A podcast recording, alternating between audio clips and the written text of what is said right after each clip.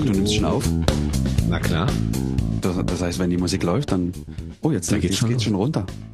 Ja, ich kann noch mal lauter machen, wenn du Ja, willst. schön. Hallo und herzlich willkommen zum Podcast. Wie machst du das, beziehungsweise was hast du schon gemacht?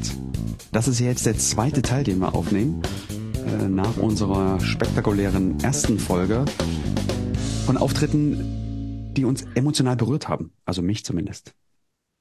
Und wo wir uns schön überall hingereist sind.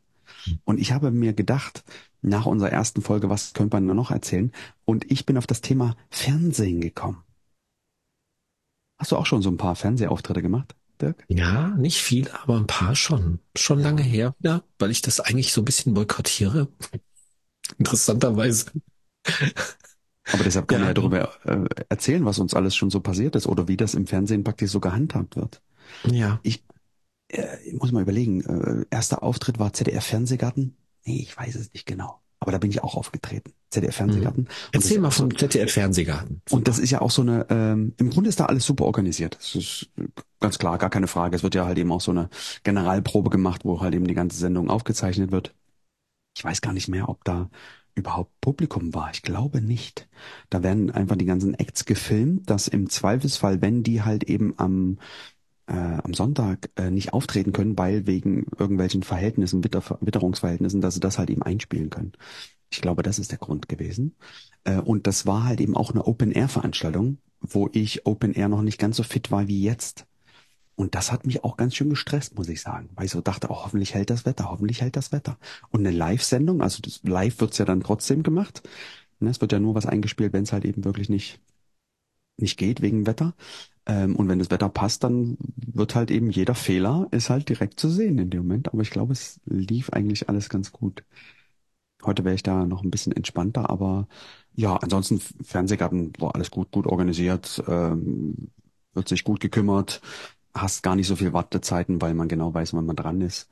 Ähm, Und alles, alles prima, alles prima gewesen. Die haben nur eine riesen Routine, ne? Ja, absolut. Also die machen das ja schon Mhm. Jahre, aber ich war halt immer auch da schon vor Jahren. 2000 war ich, glaube ich, da oder 2001. Mhm. War schon eine ganze Weile her. Und dann gibt's halt eben die anderen Sendungen wie äh, RTL das Supertalent oder Mhm. Äh, Wie war das für dich? andere. Ich sage mal so, man wird behandelt, als wenn man den Job äh, gerade erst, äh, wenn man den noch nicht macht, sondern so nach dem Motto, man stellt sich hier vor und äh, möchte mal groß rauskommen, dass man den Job dann aber schon Ja, genau. Der 15 Jahre Newcomer. gemacht hat. Der Der Newcomer. Newcomer. Hier ist der Newcomer. Till ist ein junger, dynamischer Mann Der aus hat die ganze Zeit, Berlin. der hat zu Hause geübt und wollte das jetzt mal zeigen vor großem Publikum. Ähm, dass man dann aber vergisst, dass man auch so eine gewisse Probezeit halt eben braucht, äh, vor allen Dingen auch wegen, wegen Licht, wegen der Technik, wegen den Räumlichkeiten, die hast du dann nicht. Eine Garderobe gibt's halt offiziell nicht, sondern man, man zieht sich halt irgendwo draußen im Foyer um oder man soll sich da Mhm. umziehen. Man Ja, wird halt krass, auf, ne? Sch- Schritt und Tritt äh, verfolgt ähm, und dann musst du halt eben rein und dann musst du halt eben warten, was äh, gesagt wird. Und dann ist ja machst du nicht deine normale Nummer von die normale so acht bis zehn Minuten ist, sondern zweieinhalb Minuten, was sie dir kurz vorher sagen, pass auf wir, also kurz vorher, also bevor sie, bevor du dann nach Berlin fährst, ich war in Berlin damals, ähm, Theater des Westens, ähm, dass du halt eben zwei Minuten machen sollst und dann geht die Musik nicht, sondern du musst eine andere nehmen und dann musst du die schnell schneiden und dann musst du sehen, wie komme ich von A nach B. Die sagen aber, ja, ähm, ja, wir wollen aber den Trick noch mit drinne haben, weil der so gut aussieht und dann möchten wir den noch mit drinne haben, aber von der Reihenfolge macht das nicht viel Sinn, weil du ja dann runter musst von der Rampe und musst dann direkt Visiten holen. Ähm, ja, am Ende denke ich so, Leute, ähm, ihr seid hier, keine Ahnung, duale Studenten oder was auch immer, ihr müsst da irgendwie organisieren. Ihr habt da in dem Moment, das ist nicht böse gemeint, nicht viel zu sagen, sondern ihr macht da halt eben auch nur auf Anweisung und müsst dann immer Rücksprache halten, ob das geht, ob das nicht geht. Ähm, äh, hat der eine Garderobe, hat er keine Garderobe? Nee, das gibt's nicht, du musst dich hier umziehen. Ich muss aber ganz ehrlich sagen, in anderen Ländern ist es auch nicht viel besser. Hm. Also viel Wartezeit, das ist das, was, was mich persönlich so genervt hat. Wie gesagt, in Mhm. anderen Ländern auch. Ich war halt eben auch in, in, in Paris, ich war in, in, in, in, in Italien, ich war in den Niederlanden. In den Hm. Niederlanden ging es immer noch am, am, am besten. Ähm, viel Wartezeit. Du bist nur am Warten. Was, was ich da in dem Moment nicht verstehe, ist, es ist doch wirklich alles getaktet. Es ist wirklich alles geplant. Im Fernsehen wird dreimal drüber, äh, wird geprobt, dass auch die Reihenfolge passt und so weiter und so fort. Und dann bist du da und du wartest fünf Stunden Und nach fünf Stunden heißt es, okay, du bist gleich dran, dann wartest du noch mal zwei Stunden. Dann sollst du die ganze Zeit dich bewegen und du sollst dich warm halten, du sollst irgendwas machen, wo ich so denke, Leute, ganz ehrlich, Mhm.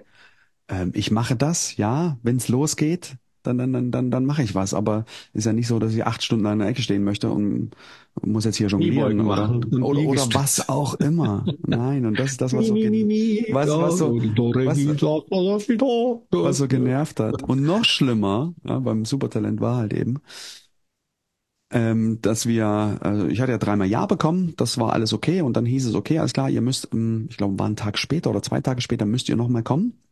Und da wird halt eben dann nochmal entschieden, wie es halt eben jetzt weitergeht. Dann kommst du nochmal ins Theater des Westens, da habe ich viele andere Kollegen getroffen. Ähm, und dann haben wir nochmal, lass mich lügen, zwei, drei, vier Stunden gewartet, bis es dann hieß, okay, alles klar, hier jetzt, ihr, ihr fünf Künstler, ihr kommt jetzt rein. Sind wir nochmal auf die Bühne gekommen, ähm, mit der Jury, ohne Publikum diesmal. Und die haben dann einfach gesagt, vielen Dank, dass ihr da gewesen seid. Für euch hat's leider nicht gereicht, um in die nächste äh, TV-Ausstrahlesendung zu bekommen, zu kommen. Und ich dachte so, ganz ehrlich, was ist das für eine Scheiße? Warum bin ich hier nochmal hergefahren, unbezahlt, um dass ihr mir sagt, ich komme sowieso nicht weiter? Hättet ihr mir auch am Telefon sagen können. Dann hätte ich diesen Ja, Aufwand die nicht wollten das halt eben als äh, Schnipsel haben, ne, zum Schneiden. Die wollen das, das ist ja einfach alles die nehmen ja so viel auch auf. Ja, natürlich, klar. Ja, ja, ich verstehe das vollkommen. Ja. Aber das, was dann, äh, warum wir dann da waren, wurde sowieso nicht verwendet. Weißt, wenn es verwendet worden wäre, okay, Mhm. vielleicht. Aber äh, ich denk dann so, Leute, nee, ganz ehrlich. Ich höre da eine leichte Verstimmung heraus. Ja, muss ich ganz ehrlich sagen. Ich bin letztendlich bei den Shows, bei ich muss Show. dazu sagen, ich möchte wirklich dazu sagen, Till ist so ein umgänglicher Mensch. Also auf Veranstaltungen, äh, er ist sehr vergebend und äh, bevor man den triggert, äh, da muss schon richtig was passieren. Und auch, dass du das jetzt noch so nüchtern erzählst. Also ich kann, kann das gut nachspüren. In dem Moment, ja, pass auf, in dem Moment, wo ich das zweite Mal da war, weißt du, beim ersten Mal weißt du ja nicht, okay, wie, wie auch immer. Mhm. Und äh, beim zweiten Mal, wo, wo wir dann halt eben nur auf diese Entscheidung gewartet haben, dass wir nochmal gefilmt werden, ähm, äh, dass man uns sagt, nee, es, es geht jetzt halt eben nicht weiter, Mhm. da hatte ich, ich kann mich noch erinnern, dass ich überlegt hatte, ey Leute, ich, ich, ich hau ja einfach ab. Weil was hätte es denn für einen Unterschied gemacht? Null. Null, Null. Unterschied. Genau. Weißt du? Ist ja nicht so, dass du dafür bezahlt wirst oder so und dass du einfach wartest und dann, nee, kriegst da keine Kohle dafür. Ähm, und das ist halt eben das Schlimme. Das ist das, was mich, was mich so nervt, was mich so aufregt. Weißt du, wenn du dafür bezahlt wirst, okay, das ist deine Zeit, die du halt eben da bleibst und so weiter und so fort. Mhm. Aber Wie wäre das denn besser gewesen? Du hast ja gerade gesagt, das cooler, cooler wäre gewesen, wenn sie dich angerufen hätten und dich gefragt hätten, Herr Schleinitz, ähm, Sie sind nicht weitergekommen, aber wir würden Sie gerne noch mal für einen ganz kurzen Take einladen. Ähm, Nein, auch nicht. Warum? Um 13 Uhr, um 13.30 Uhr nehmen wir, nehmen wir nur die Verabschiedung auf. Dann sind Sie da in einer Null. Reihe mit Ihren. Kolleginnen und Kollegen. null, null hätte ich, nein, hätte ich auch Nein gesagt, sagen? nein. Ja, aus dem einfachen Grund, weil es nicht bezahlt wurde. Du Mhm. kommst dorthin für, Ja. was für eine Aufnahme für euch, die mich sowieso nicht, nicht weiterbringt. Mhm. Also ich denke so, nein, ganz ehrlich, also gebt mir einfach einen Probenplan, wie es bei normalen Veranstaltungen auch ist. Pass auf, die Probe für, für dich merkst findet- schon jetzt, dass Sie, da ist eine Menge Energie gerade beim Till. Also da gibt es auf jeden Fall gerade so ein bisschen. Ja, auf, ne? natürlich. Ich habe es ja auch selber aufgemacht, das Thema. Ja, Und ich denke es ist so, wichtig, nein, darüber zu sprechen. Ne? Es ist total wichtig, dass auch wenn Fernsehmenschen jetzt das hören, Leute, die das produzieren, ob Privatsender oder auch öffentlich-rechtliches Fernsehen, ich glaube, dass es echt wichtig ist, dass das mal kommuniziert wird, was da eigentlich so abgeht und was, äh, was ihr mit den Leuten macht, die dafür sorgen, dass die Leute überhaupt euer Programm gucken. Weil die drei Leute, die da in der Jury sitzen, sind nicht so wichtig wie die, die auf der Bühne was machen. Ihr braucht Leute, die auf der Bühne cooles Zeug machen. Wenn ihr die nicht habt, dann nutzen die ganzen bunten Lampen nix Ich und die ganze Jury. Gestern, vorgestern habe ich zufällig wieder, ich war im Hotel äh, nach, dem, nach der Karnevalsveranstaltung, habe im, im, im Fernsehen, Fernsehprogramm Mhm. gesappt und bin wirklich auf Supertalent gerade gestoßen und ich dachte so ganz ehrlich, da war so ein Typ, der gesungen hat, der so schräg gesungen hat, wo Mhm. ich so dachte, Leute, das kann doch nicht euer Ernst sein. Warum führt ihr die Leute so vor? Ja. Ihr wisst ganz genau, dass der Kollege nicht singen kann, dass es auch nicht unterhaltsam ist. Dann, äh, dann, dann dreht sich die Jury um zum Publikum und die wedeln dann so mit den Armen, weil er irgendwie so ein melancholisches Lied gesungen hat, aber so schräg. wo ich dachte, das kann doch nicht euer Ernst sein. Das kann doch Mhm. nicht euer Ernst sein. Ich finde dieses Vorführen ist auch ganz schlimm, dass, dass es so subtil stattfindet. Ne? Es werden ja auch Leute im, in den Sendungen praktisch platziert, damit man jemanden hat, den man einfach dann zerreißen kann, beziehungsweise wo die Leute auch so irritiert sind. Am geilsten ist, wenn sie erst irritiert sind und dann doch applaudieren, ne? weil er dann doch irgendwie die Person irgendwas Tolles macht in dem Moment oder was Außergewöhnliches. Aber Das eben leider auch genau dieses ähm, Aufhören am besten. Ne? Ja, das ist, Hause. also nicht das, das Schlimme im Fernsehen ist einfach, es wird bei jedem Scheiß angeklatscht. Das ist das, was mir so auf den Sack geht. Mhm. Egal ob es gut oder schlecht war, jeder, alle drei Sekunden wird, steht unten jemand und klatscht an, dass die Leute da klatschen sollen. Warum? Ja. Warum kann man es nicht auch einfach mal so hinnehmen, so nach dem Motto, nee, es, gef das gefällt Weil mir es eine Show ist. Es ist halt einfach eine große, Es einfach eine große Illusion. Show. Ne? Riesengroße Illusion. Ja. Und es wird halt eben auch massiv gesteuert. Deshalb auch der Eingriff in den Ablauf deiner Nummer. Also wenn von vornherein schon klar ist, die haben ja ihre Favoriten, wenn die das, äh, wenn die die die, wie nennen sie die Auditions, ne? Also wenn die da äh, die die Leute aussuchen, dann wissen die ja vorher schon ganz genau, okay, der kommt durch, die kommt durch und der lassen wir bis zur Mitte oder sowas. Ich glaube schon, dass da eine Menge Me- Menge Strategie hinter ist. Wie kann man die Dynamik in so einer Sendung über mehrere Staffeln, also über mehrere Folgen Logisch. aufrechterhalten? Ne? Klar, Wen klar. schicken wir da in irgendwelche Battles? Und das wäre dann auch so mein äh, mein Senf, den ich dazu beitrage. Ich habe so eine ähm, so eine Wettbewerbsvergleichsveranstaltung. Ich habe mich als Profi-Künstler nie bewerten lassen von irgendwo so einer Jury im Fernsehen. Weil ich finde schon krass, wenn Guido Kanz da in der Jury sitzt, ne? Gab's ja auch mal, ne? Die besten Mhm. Künstler oder so. Mhm. Und ähm, Jule Neigel war damals dabei. Und ich weiß dann, dann gehst du als Profikünstler, der seit 30 Jahren auf der Bühne steht, sein Geld verdient und wirklich mit diesen Leuten ja auch zusammen auf der Bühne steht. Denn Guido Kanz da haben viele Auftritte gemacht. Und dann äh, sitzt Guido da und bewertet dann den Künstler, der auf der Bühne steht und dann kennt man sich sogar, aber die diese Positionierung ist dann irgendwie so merkwürdig, weil der weiß ja, dass ich Profi bin. Ne? Ja. Und ähm, also ich habe das nicht gemacht, aber ich möchte nur so sagen, das ist schon krass. Also ich würde gerne in der Jury sitzen, aber nicht auf der Bühne ähm, Rullala für Erwachsene machen, damit äh, äh, jemand, den ich le- vielleicht vor, vor einem Jahr noch auf einer Bühne gesehen habe, im Schützenfest oder sonst irgendwas, ähm, dann bewertet, was ich da mache. Also da ist einfach klar für mich gewesen, nee, mache ich nicht. Ich mache Auftritte im Fernsehen, wenn die bezahlt werden, wie ein Gala. Also ganz normal bezahlt, nicht so ein Bittsteller-Ding. Und ich habe bei Grundy zum Beispiel auch bei, bei, mir haben sie auch viele Sachen angeboten mit Home Story und so ein Kram. Und ich habe auch viel telefoniert mit denen, weil die natürlich, dann, irgendwann schicken sie dir so einen Bogen zu, an dem du dann dein Leben abgibst. Ne? Wenn du da mitmachst bei Pro7 oder sonst irgendwo, seit 1 Media, dann wirst du natürlich erstmal zwei Jahre verpflichtet, nichts von dem äh, ohne die zu machen. Ne? Du musst alles über die machen. Und äh, also wenn es erfolgreich sein sollte, wenn du da durchkommst und gewinnst, dann bist du erstmal da in den Fängen, in den Klauen.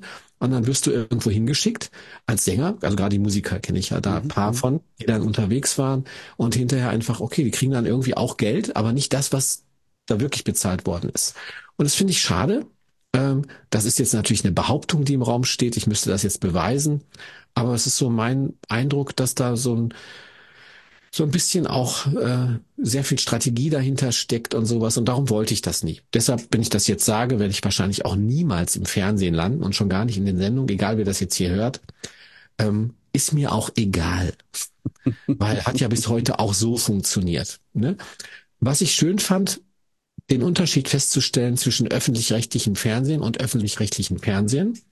Leute, die beim WDR oder ZDF oder ähm, ähm, eins ähm, erstes Programm hier ähm, Sendungen machen, die regelmäßig stattfinden, wie Fernsehgarten, wo du weißt, die sind so durchgetakt, die haben sehr viel Erfahrung, die Leute, wie die Sendung abläuft. Ne? Cabaret du Mans, ne? das äh, in Paris die Sendung, ne? das äh, Varieté, wie heißt die Sendung nochmal? Cab- Cabaret du Mans, der, Del Monde, nee, Les Grands Cabaret du Monde, ne? Irgendwas Also- mit Plus war es noch.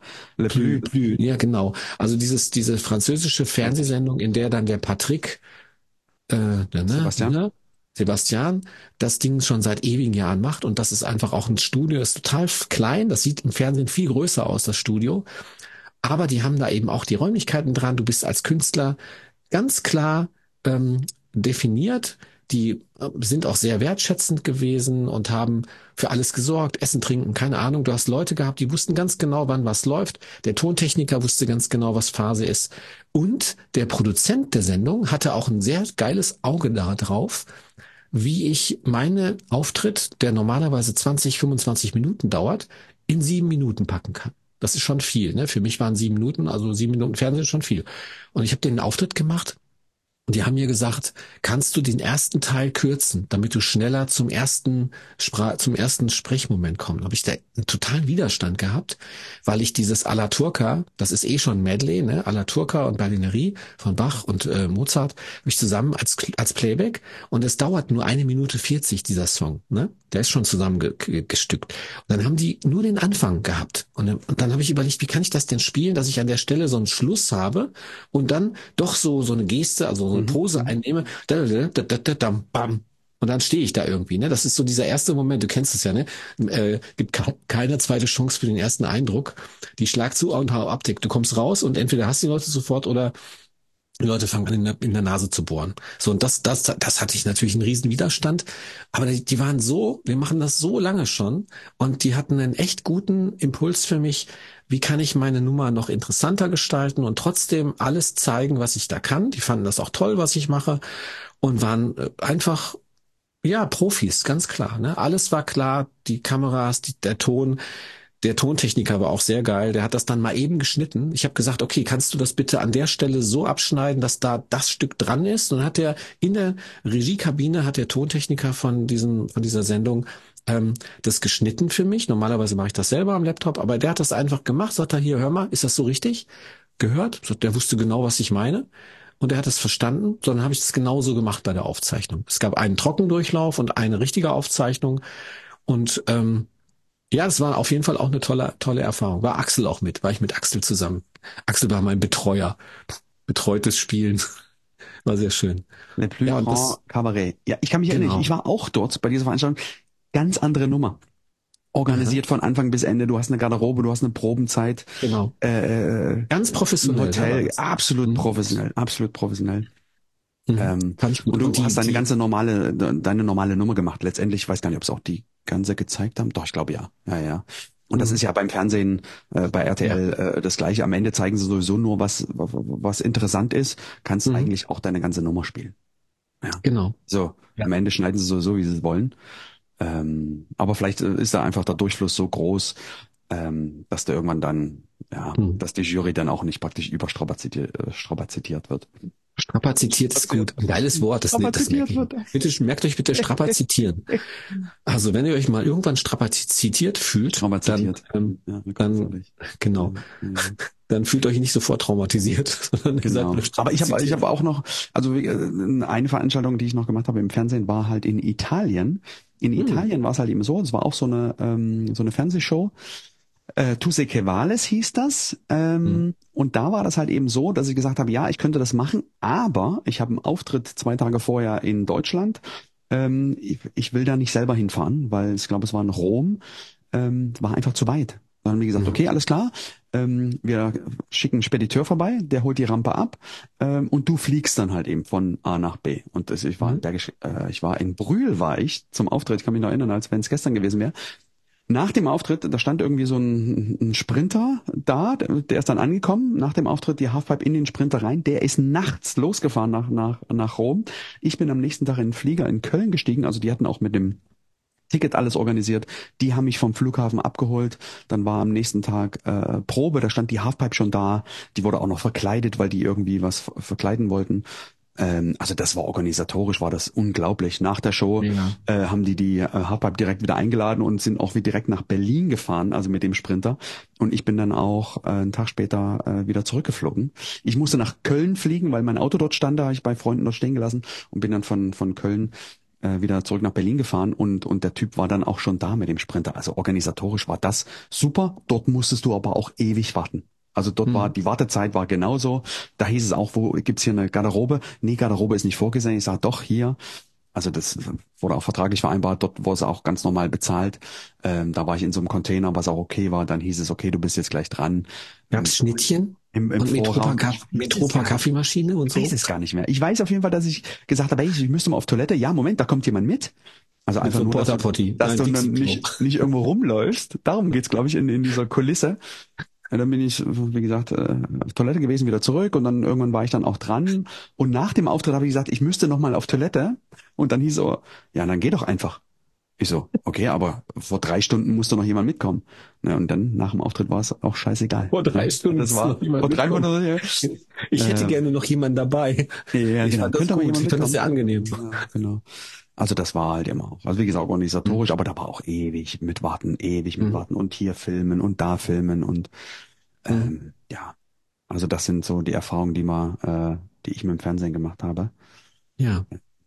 Ja. Ja, meine allererste Erfahrung mit dem Fernsehen war tatsächlich auch negativ. Ich war wahnsinnig aufgeregt. Das war 1997 oder so. Öffentlich-rechtliches Fernsehen. Und da war die ähm, die das, wie, heißt die, betrifft, die diese Sendung macht. Mhm. B, wie heißt sie denn noch, Mensch? Bestimmt Bettina, oder? Bettina Böttinger, genau. Bettina Böttinger, tolle Frau, hat ja auch viele Sendungen jetzt auch im Nachhinein gehabt und so, und die hat damals diese, diese Sendung moderiert.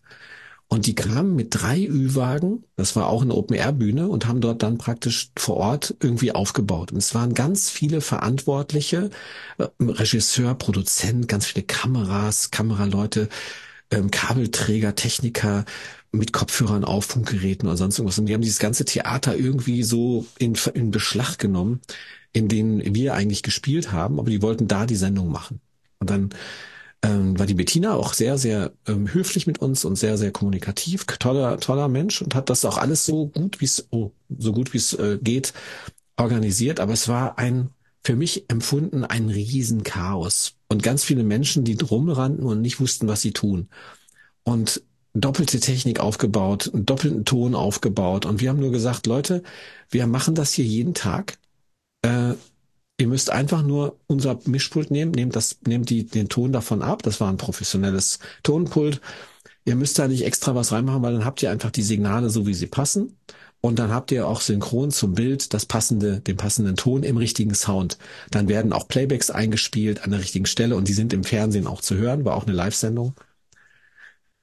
Am Ende haben wir dann die Aufzeichnung gesehen und dann war wieder, da war keine Musik dabei, der Ton war, äh, die, die, der, der, der Ton war verkehrt, die Zeiten stimmten nicht. Am Schluss habe ich gespielt, ich weiß noch, ich habe hab am Schluss noch gespielt und dann kam die Bettina rein, kam so rein mit dem Mikrofon, ja, und ich möchte jetzt ganz leise auf Wiedersehen sagen, während ich da so spiele. Ne?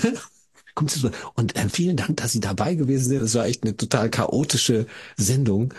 Und ich habe nur gedacht, ich mache das nie wieder. Ich habe mir auch so so eine Ma Magenschmerzen gehabt, weil ich habe so eine Angst davor gehabt. War ja ganz relativ frisch, ne? Also seit 90 mache ich das, aber so 97, das war dann 96, nee, warte mal, war das 94 oder 96, also echt schon lange her. Und diese, dieser technische Aufwand, den die da betrieben haben, und dann diese, wahrscheinlich sind die auch alle schon pensioniert und kriegen eine fette Rente, weil die sind ja beim öffentlich-rechtlichen Fernsehen. Also keiner von denen außer Bettina Bettinger ist wahrscheinlich doch im, im Dienst. Aber die ist ja auch dann äh, wahrscheinlich nicht wirklich mehr angestellt beim öffentlich-rechtlichen, sondern wahrscheinlich auch solo selbstständig oder keine Ahnung.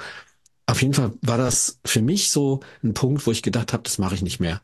Da werde ich einfach vorher ganz klare Konditionen ausmachen, wenn ich mit solchen Flitzpiepen nochmal zusammenarbeiten sollte, die es alle natürlich gut meinten. Ne? Die haben ja alles, alle Gutes im Schilde geführt. Aber eben, ich sag mal, Monty Python würde sagen, das Rennen der Orientierungslosen.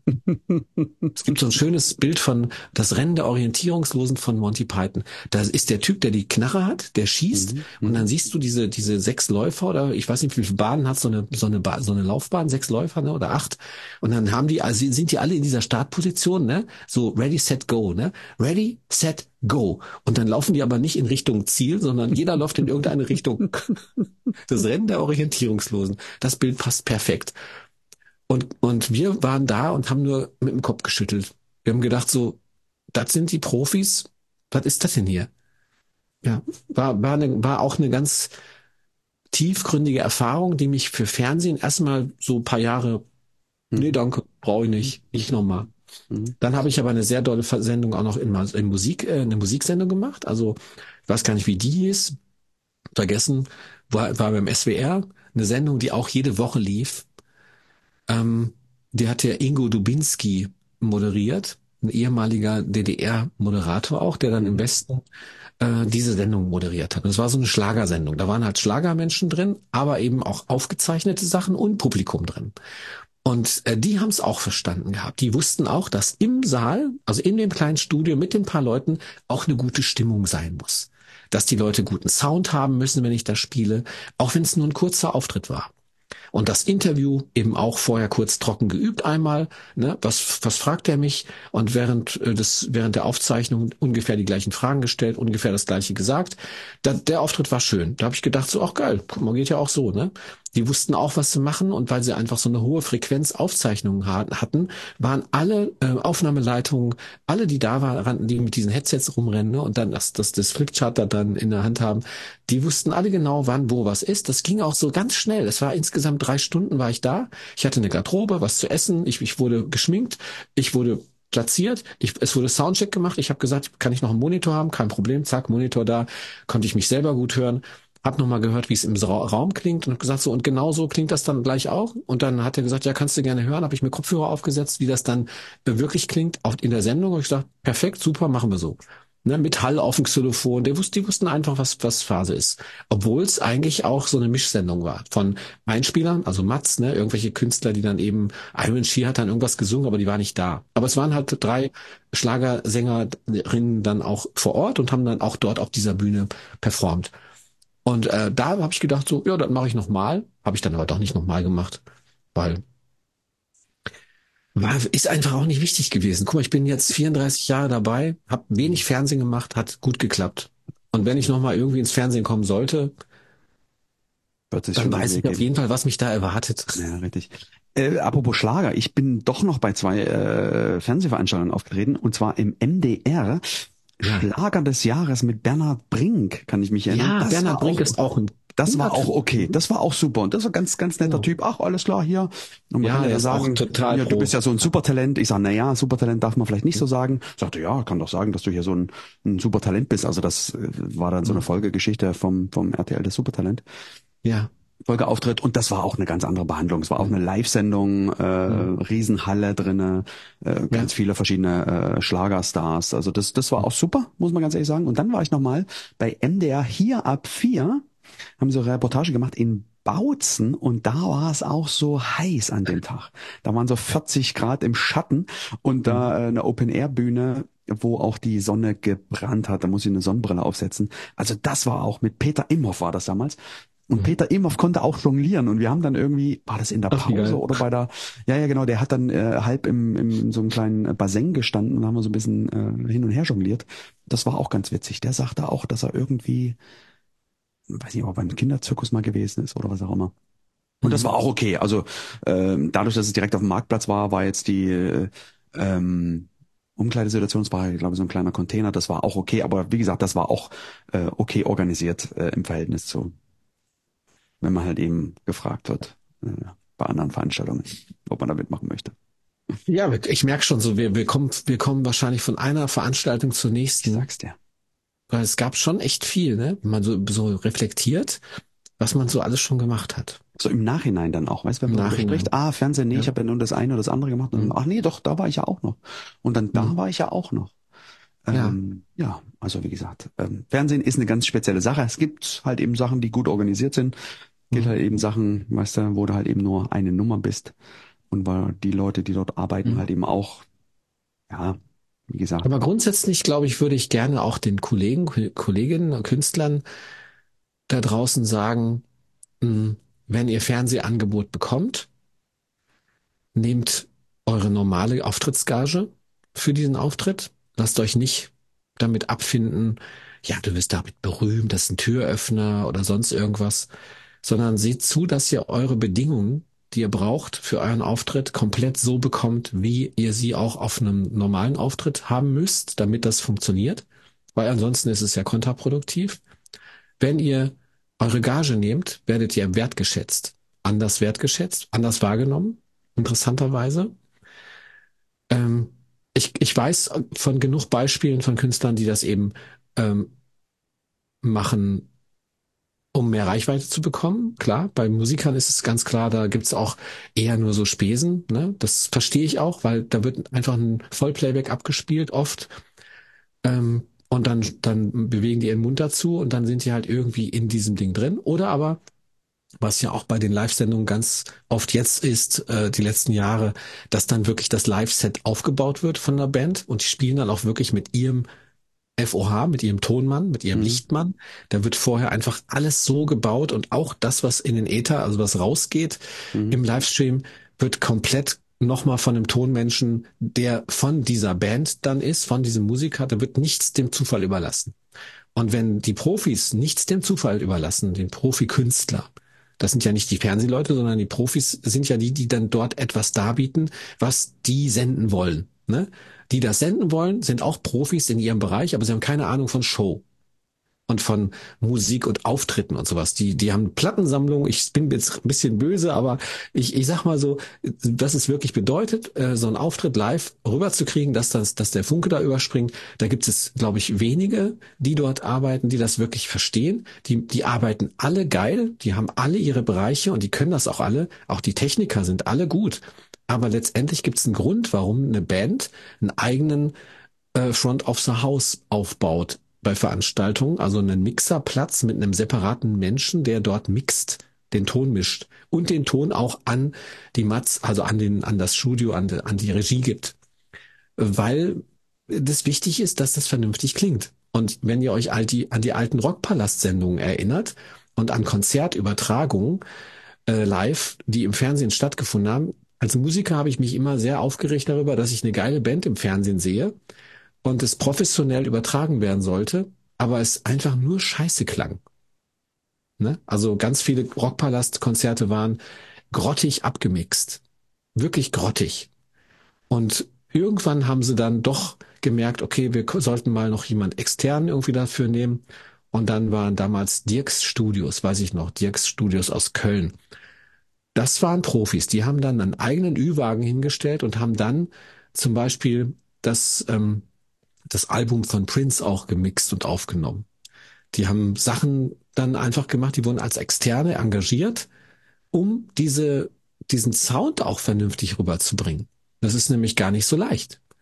Ne, das, was dann auf der Bühne passiert, von der Dynamik her, wenn es was Musikalisches ist, ähm, so rüberzukriegen. Ja. Absolut. Jetzt habe ich, jetzt hab ich schon, das war so ein kleiner Shitstorm, glaube ich jetzt. Ich wollte das eigentlich, also ich möchte alle, alle, die jetzt beim Fernsehen arbeiten oder beim Radio, ihr seid echt toll. Ich bin, ich arbeite gerne mit euch zusammen. Ich mache auch gerne Interviews. Ich komme auch gerne wieder, wenn ihr mich nochmal einladet. Aber, aber mein, mein Schmerz ist dann wirklich, also ich, ich kriege dann Stress. Und ich finde, dass Kunst und Kultur, Artistik, Musik, dass das einfach viel mehr wertgeschätzt werden sollte. Und wenn Menschen jonglieren, Musik machen, Saltos springen, zaubern, singen, tanzen, Musikinstrumente, keine Ahnung, egal was. Diese Leute sollten einfach dann entsprechend auch äh, behandelt werden und auch bezahlt werden. Weil wenn ich was im Fernsehen sende, in einer Sendung, dann und, und einen Künstler zeige, dann ist das ja Programm, das ist ja Unterhaltungswert. Ne? Und, und nicht mit, nicht damit spielen, so von wegen, ja, du kommst hier, dann das bringt dich weiter. Nee, der arbeitet da, das ist sein Job. Und der macht es gut oder die. Also bezahlt man so jemanden auch vernünftig. Und es, es erzeugt einfach einen anderen Respekt, wenn du dich da einfach positionierst und auch wirklich einen, einen technischen Rider hinschickst und sagst, wenn der nicht erfüllt ist, trete ich hier nicht auf, packe ich mich ein und fahre wieder, weil ich weiß, dass mein Auftritt funktioniert genau so. Richtig. Richtig. Vor allem, weil wir dann wissen, wenn es live nicht, äh, wenn es technisch nicht sauber ähm, funktioniert, kommt es halt eben nicht rüber. Wenn es nicht rüberkommt, ist die Stimmung halt eben schlecht. Wenn die Stimmung schlecht ist, dann dann dann, dann fühlt am man Ende sich bist halt du eben, schuld. Am, am, am Ende, Ende bist genau. War eine scheiß am Auftritt. Ende hängt's an dir. War ein scheiß Auftritt, doofer Künstler. Ja, genau, genau, genau. Mhm. Aber wie gesagt, es gibt halt eben auch äh, wollte man positiven klein, Beispiele. klein, Ja, so klein- ja, aber auch die schlechten natürlich ja. Man kann ja auch mal Ja. drüber sprechen, was einen Ja, so genervt genau. hat, weißt du, wo man so Vielleicht sagt, ist es eine nee, das war, Inspiration für Vielleicht jeden ist man manchmal auch selber schuld, weißt du? Ich habe ja auch äh, Oh, ne, Mann, bei ja. meiner bei der Karnevalsgeschichte, ja, wo ich dann sage, nee, pass auf, das war meine Schuld. Man lernt halt eben auch daraus. Ja. ja? Ich habe auch schon mal mein machen möchte oder nicht. Ja. Ich habe dann so ein Mikrofonstativ umgebaut und das Xylophon hing dann so ganz schief irgendwie auf diesem Mikrofonstativ. Ich habe zwar trotzdem gespielt, aber Passiert halt eben auch, ja. das war schon echt auch äh, wenig sagst, ey, pass professionell. auf, genau, ey, das ist meine Schuld, sorry, ich habe das vergessen. Was können wir? Gibt's eine Lösung? Kann mir jemand helfen? Und wenn dir dann jemand helfen kann, ist natürlich schön. Oder Ja. fällt's einfach auf den Tisch, dann spielt's auch keine Rolle. Ja, ich hatte auch überlegt, ob ich den Techniker einfach kniend vor mir und das Ja. Einfach auf ihn draufpacke. Nein, natürlich nicht. So, mein Lieber. Also ich glaube, Ja, äh, Folge Nummer fertig, zwei ne? haben wir, ja, ja, genau. Also ich würde sagen, hier mit unserem Filmabriss oder TV-Auftritten haben wir mal so einen kleinen Einblick ähm, gegeben. Aber nur, aber nur ein ganz klein. Ja, was uns gerade so eingefallen ist. Äh, Ja. In diesem Sinne freue ich mich, dass wir uns beim nächsten Mal wiedersehen. Drück mal den Knopf. Nee, noch nicht. Ich muss erst mal warten auf deine so. Absage. Ähm, Fängst, fängst du jetzt Ja. an abzusagen? na, also ist jetzt, so, ist war's jetzt vorbei? Ich glaube, Ende? wir sind, ja, wir sind für heute sind wir durch. Gut, dann mache ich jetzt mal an. Das war wieder unser Podcast mit Dirk Scheffel und Till Schleinitz. Wie machst du das, beziehungsweise wo machst du das? Mit der Ausgabe, welche Auftritte hast du gemacht im Fernsehen? Und da haben wir mal so einen kleinen Abriss gegeben, was wir schon so erlebt haben. Und wir Genau. freuen uns, wenn ihr beim nächsten Mal wieder zuhört. Genau. Dirk, was sagst du dazu? Das, ja, das war die Abrissbirne Till Schleinitz. Tschüss. Tschüssi. Oh, jetzt muss ich wieder auf Stopp drücken. Warte.